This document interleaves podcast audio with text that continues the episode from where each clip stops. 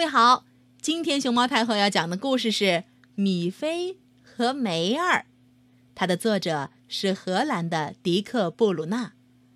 关注微信公众号“毛妈故事屋”和荔枝电台“熊猫太后摆故事”，都可以收听到熊猫太后讲的故事。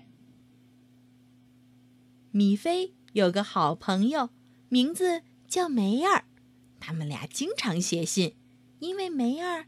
住在海的另一头。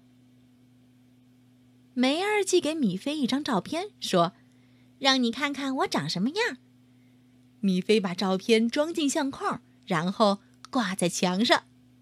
瞧，这就是梅儿的相片，它是一只小棕兔。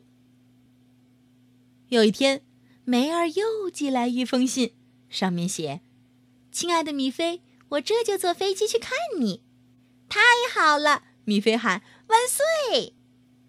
哦，真好呀！兔妈妈说：“她正在花园里浇花，我们马上去飞机场接她到家里来住吧。”他们出发了，兔爸爸也跟着。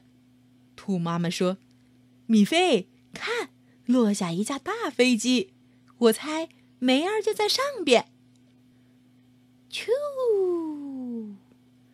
兔妈妈说：“对了。”梅儿走下了飞机。“嗨，米菲，我来了。”他说：“知道吗？我一眼就看到了你。”他们开车往家走，所有人都很高兴。大家挤在车上听梅儿讲飞机上的事情。他们一到家，一人喝了一大杯茶，还有准备好的黄油甜酥饼干，每个人都吃了两三块呢。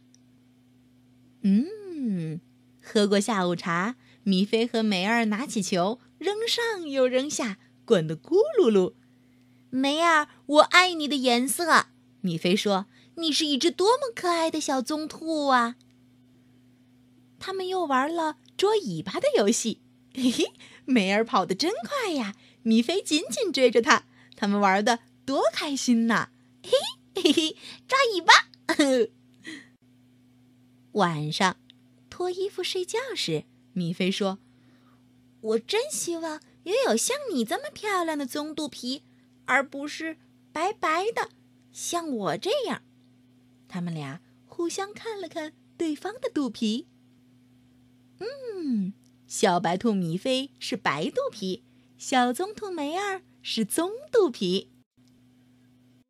哦。真的该睡觉了，他们闭上眼睛，互相说了晚安。梦里也许会梦到新的游戏，第二天接着玩。晚安，米菲，晚安，梅儿，晚安，兔爸爸、兔妈妈，晚安，正在听故事的小朋友。